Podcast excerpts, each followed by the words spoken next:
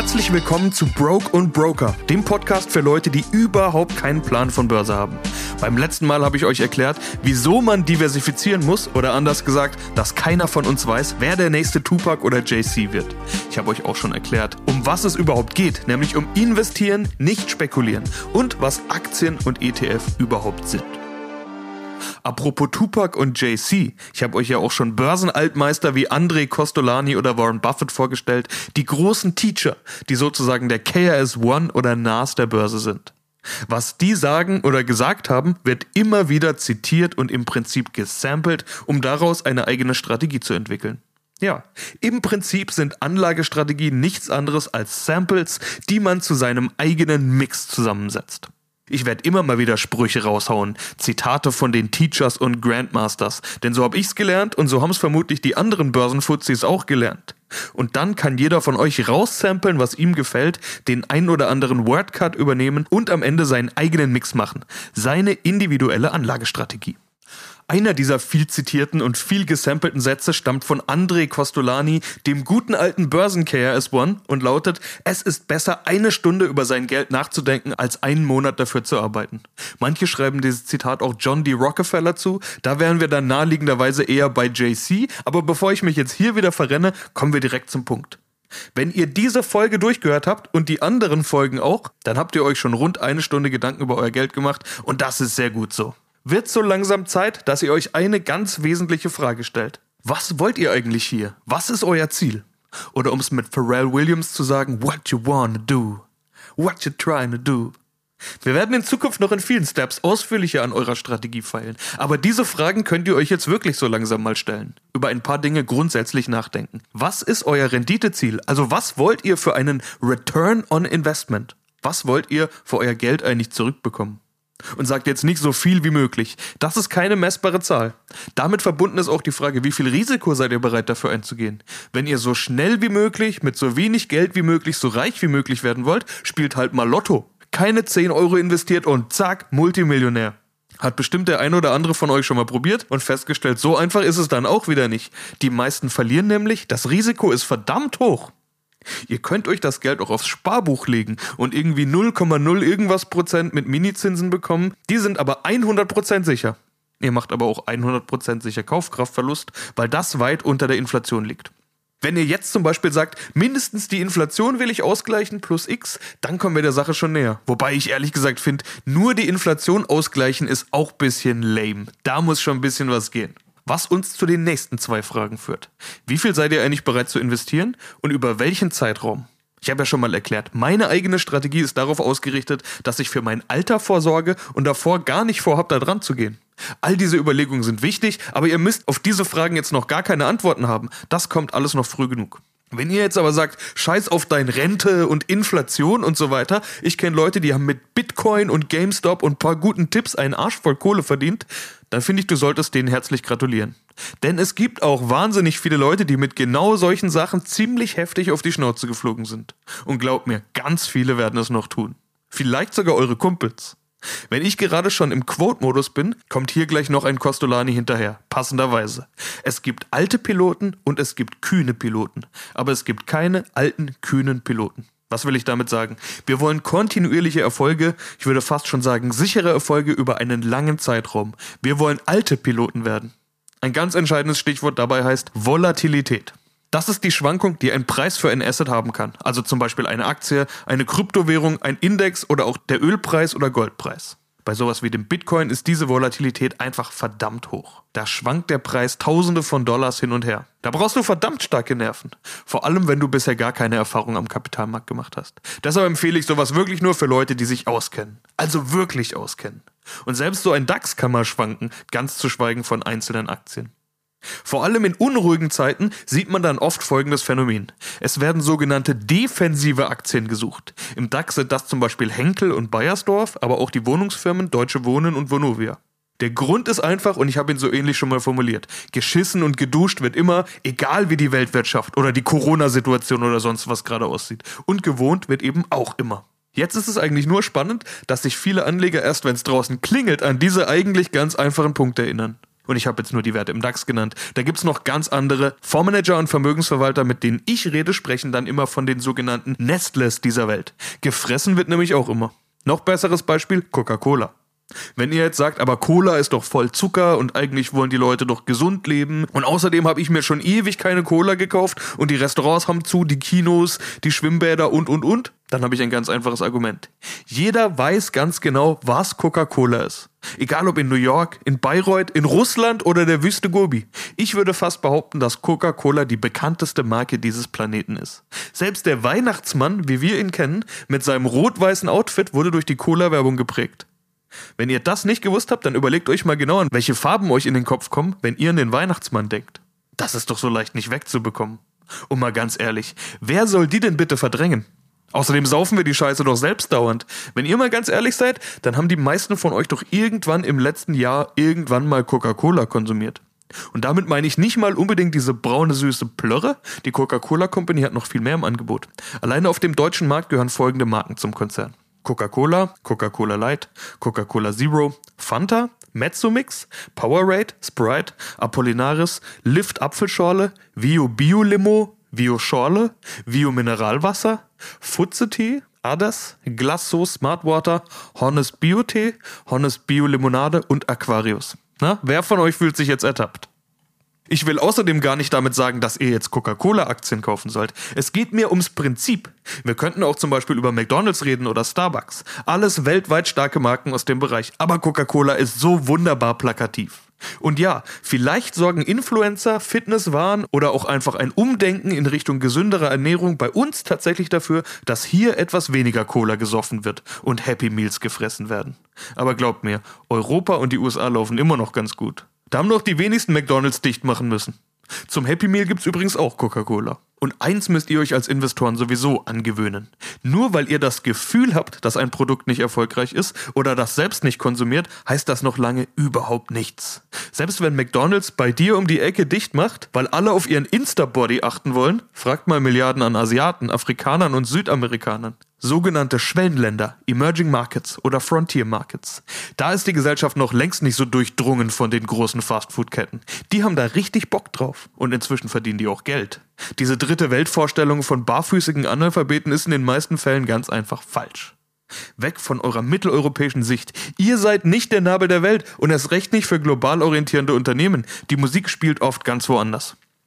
Noch so ein Coca-Cola-Pluspunkt also. Global unterwegs von der Wüste Gobi bis nach Flensburg und vom Nordpol bis nach Kapstadt.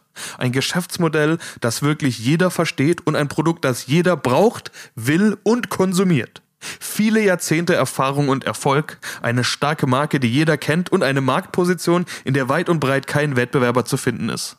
Oder wer soll das sein? Pepsi? Die passen auch ins Schema, ja. Aber mal ganz ehrlich, wenn ihr euch jetzt entscheiden müsst zwischen einer Aktie von PepsiCo oder der Coca-Cola Company, wen würdet ihr nehmen? Und es kommt noch mehr dazu. Coca-Cola zahlt kontinuierlich Dividenden aus. Gewinnbeteiligungen also. Siehe Step 2, wenn du keine Ahnung hast, wovon ich gerade rede. Diese Dividenden werden kontinuierlich sogar gesteigert, im Schnitt um 10%. Kein Wunder, wer den Weihnachtsmann als Maskottchen hat, muss keine Unsummen mehr in Marketing investieren. Wenn einen jeder kennt, reicht kontinuierliche Standardwerbung wie beispielsweise Sponsoring. Der Rest kommt von alleine. Das Ganze ist also wenig kapitalintensiv. Das Wachstum kostet nicht viel Geld. Das wird später noch wichtig. Merkt euch diesen Punkt. Diese ganzen Argumente machen Coca-Cola zu einem Musterbeispiel für Value-Aktien. Value, also Wert. Der bekannteste Value Investor dürfte euch auch bekannt vorkommen. Es ist Warren Buffett der wurde von mir schon ein paar Mal zitiert. Falls es nicht klingelt, hört euch die anderen Steps nochmal an. Warren Buffett ist der, den ich eher als den JC der Börse einordnen würde. Er hat sich ein Imperium erschaffen, er ist untouchable, sein Wort hat Gewicht und er ist verdammt nochmal rich geworden mit seiner Arbeit. Aktuell Platz 8 der Forbes-Liste mit einem Vermögen von 88,3 Milliarden Dollar. Und wisst ihr, was seine Lieblingsaktie ist? Coca-Cola. Von denen hat seine Firma nämlich 400 Millionen Aktien. Damit gehören ihm rund 10% des Konzerns. Bringt also alleine im letzten Jahr 656 Millionen Dollar ganz allein mit der Dividende. Egal was der Kurs macht. Value at its best. Und der Kurs von solchen Aktien ist üblicherweise viel weniger volatil, also schwankt nicht so hin und her. Man macht mit solchen Aktien keine großen Sprünge, sondern geht den Weg kontinuierlich. Die Firma von Warren Buffett, eine Investmentfirma, ist übrigens selbst börsennotiert. Wer also von Buffetts Investments profitieren will, aber nicht selbst nachdenken, der kann auch einfach die Berkshire Hathaway Aktie kaufen. Allerdings ist das keine revolutionäre Idee. Darauf sind schon viele gekommen. Angebot und Nachfrage und so. Und ihr ahnt es schon, die Aktie ist nicht besonders günstig und auch da macht ihr keine großen Sprünge. Anders sieht es aus bei den sogenannten Growth-Aktien. Die sind das genaue Gegenstück zu Value. Value versus Growth, das ist so eine Art Grundsatzfrage, in der viele Investoren sich hin und her betteln. East Coast versus West Coast sozusagen. Growth, also Wachstum, macht das genaue Gegenteil von dem, was ich vorhin gesagt habe. Die geben jede Menge Geld aus, und setzen alles auf Wachstum. Da wird erstmal nur Geld verbrannt. Man nennt das Cash Burn Rate. Und da bleiben natürlich keine Gewinne übrig. Warren Buffett würde keine Sekunde weiter nachdenken, andere wollen genau das. Amazon galt viele Jahre lang als Paradebeispiel einer Growth-Aktie. Am Anfang hieß es einfach nur Wachstum, Wachstum, Wachstum, koste es, was es wolle. Wettbewerber wurden einfach weggekauft oder vernichtet. Gewinn? Lass mal später drüber reden. Dann kamen irgendwann die Gewinne, aber auf eine Dividende konnte man trotzdem lang warten. Was hier verdient wird, wird voll investiert in, ratet mal, Wachstum. Hat funktioniert. Oder könnt ihr euch ernsthaft vorstellen, dass Amazon jemand gefährlich werden kann? Und die Anleger haben schon ganz früh dran geglaubt, als da noch fette Verluste standen. Die haben die Aktie gekauft. Die Story hat nämlich gestimmt. Und der Chef, Jeff Bezos, hat glaubhaft seine Vision vermittelt. Eine große Zukunft, die ja inzwischen Gegenwart geworden ist. Und by the way, die Story von großer Zukunft wird weitererzählt. Allerdings muss man sich bei Amazon, glaube ich, keine Sorgen machen, dass die in Zukunft mal kein Geld mehr verdienen. Zumal das Online-Verkaufsgeschäft schon gar nicht mehr das Wichtigste ist, was die machen. Amazon ist zu einem Multi-Business geworden. Mit Streaming-Angeboten, Bezahldienstleister, einer der wichtigsten Anbieter von Cloud-Services, Rechnerleistung und Online-Speicherplatz. Nicht zu vergessen das Datenangebot der Hölle, bei dem vermutlich selbst die noch gar nicht wissen, was das mal wert sein wird. Daten sind das Öl des 21. Jahrhunderts. Ein Satz, den ihr mit Sicherheit hier und da schon gehört habt und noch ganz oft hören werdet. Amazon ist so zu einem der wertvollsten Unternehmen der Welt geworden. Mehr als eine Billion Dollar wert. Zum Vergleich, das ist mehr als das Bruttoinlandsprodukt der Schweiz. Und den größten Teil dieses Wegs sind sie als Growth-Unternehmen gegangen. Man schaut bei Growth also nicht auf die Gewinne bzw. Verluste, sondern setzt auf die Gewinne der Zukunft. Die müssen dann hoffentlich irgendwann aber auch kommen. Aber es geht noch wilder. Es gibt einen amerikanischen Investor namens Peter Thiel, Klingt deutsch, ist auch in Frankfurt geboren. Seine Eltern sind Deutsche, aber er ist so ein richtiger Ami, Silicon Valley Investor. Sein Motto ist, nicht in Firmen investieren, die Gewinne machen, denn wenn eine Firma nicht jeden Cent investiert, hat sie keine Ideen mehr. Das ist übrigens tatsächlich was, was man beispielsweise bei Coca-Cola oder auch Warren Buffetts Berkshire Hathaway kritisieren kann. Die wussten in den letzten Jahren oft nicht, wohin mit dem Geld und haben dann eigene Aktien zurückgekauft. Investoren finden das oft toll, weil eben noch mehr Geld ausgeschüttet wird als nur diese Dividende. Und wenn man den Gewinn je Aktie misst und der Gewinn bleibt gleich, aber die Aktien werden weniger, dann steigt der Gewinn je Aktie optisch an. Klingt jetzt kompliziert? Ich rechne es mal so einfach wie möglich durch. Wenn du 100 Aktien hast und du machst 100 Euro Gewinn, dann hast du einen Euro Gewinn je Aktie gemacht. Wenn du jetzt 50 Aktien vom Markt wegkaufst, also nur noch 50 Aktien draußen sind und deine 100 Euro bleiben gleich, dann sind das plötzlich 2 Euro Gewinn je Aktie. Gewinn verdoppelt, ohne den Gewinn zu verdoppeln.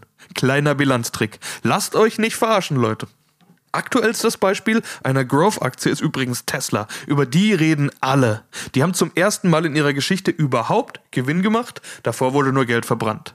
Wachstum, Wachstum, Wachstum und so. Tesla hat 2020 500.000 Autos verkauft. Zum Vergleich, VW hat rund 6 Millionen Autos verkauft. VW ist rund 100 Milliarden Dollar an der Börse wert. Tesla war zeitweise 800 Milliarden Dollar wert. Achtmal so viel wie VW also, obwohl VW fast zwölfmal so viele Autos verkauft. Und jetzt kommt's. Tesla ist so viel wert wie VW, Daimler, General Motors, BMW, Honda, Hyundai, Fiat, Chrysler und Ford zusammen. Wie kann das sein? Die Investoren glauben an Tesla und sie glauben an den Boss, Elon Musk. Das Argument ist eigentlich einfach. E-Autos könnten die Zukunft sein und der King der E-Autos heißt Tesla. Die Aktie hat verrückte Sachen gemacht. Die hat sich vom Tief im März 2020 bis zum Hoch im Januar 2021 verelfacht. Das sind schon abgespacede Entwicklungen, die man gar nicht mehr so genau fassen und begründen kann. Manch einer spricht von Hype. Das Kurs-Gewinn-Verhältnis ist weit dreistellig. Meist bei rund 150. Zur Erinnerung, ich hatte in einer anderen Folge mal gesagt, dass ein KGV von 14 oder drunter meist als attraktiv gilt. Und die Aktie ist volatil ohne Ende. Da geht's auf und ab. Ich will das Ganze mal als Fazit versuchen. Mit Growth-Aktien kann's richtig abgehen. Da sind echte Raketen dabei. Aber man braucht halt die richtige.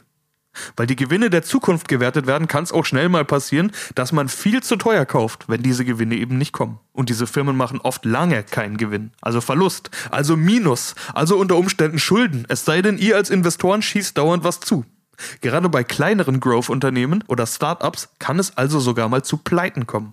Dividenden gibt's für lange Zeit keine, manchmal nie. Ihr verdient also rein was am Kursgewinn und wenn der ausbleibt, dann macht ihr Minus. Und wenn eine Aktie sich gerade verzehnfacht hat, wie groß ist die Wahrscheinlichkeit, dass sie sich so schnell nochmal verzehnfacht? Es sei denn natürlich, sie hat gute Chancen im Markt, weil sie die Wettbewerber abhängt, weil sie ein klares Alleinstellungsmerkmal hat oder weil sie vielleicht in einem Markt tätig ist, der gerade erst entsteht. Das sind ja fast schon Value-Argumente, ihr erinnert euch. Aber das sind alles auch Zukunftserwartungen. Das Risiko ist hoch. Dafür lassen sich da dann eben die großen Kurssprünge erzielen. Bei Value geht's eher kontinuierlich und konstant zu. Wobei ein Warren Buffett inzwischen auch groß in eine Firma wie Apple eingestiegen ist und die galten auch lange als Growth-Titel. Und vor kurzem kam der große Ritterschlag. Warren Buffett hat Amazon gekauft. War zwar nur ein kleiner Teil von unter 2 Milliarden Dollar bei einem Berkshire Hathaway Depotwert von rund 250 Milliarden, aber er hat es getan. Und weil es so viele Aktien gibt, wie beispielsweise Amazon, bei denen man sich gar nicht mehr so richtig entscheiden kann, ob das jetzt eigentlich Value ist oder Growth, sprechen viele inzwischen von einem Modern Value Ansatz. Offenbar kann ja selbst Warren Buffett sich nicht entscheiden. Aber darum soll es jetzt hier gar nicht gehen. Ich glaube, ihr habt erstmal genügend Input bekommen. Value versus Growth.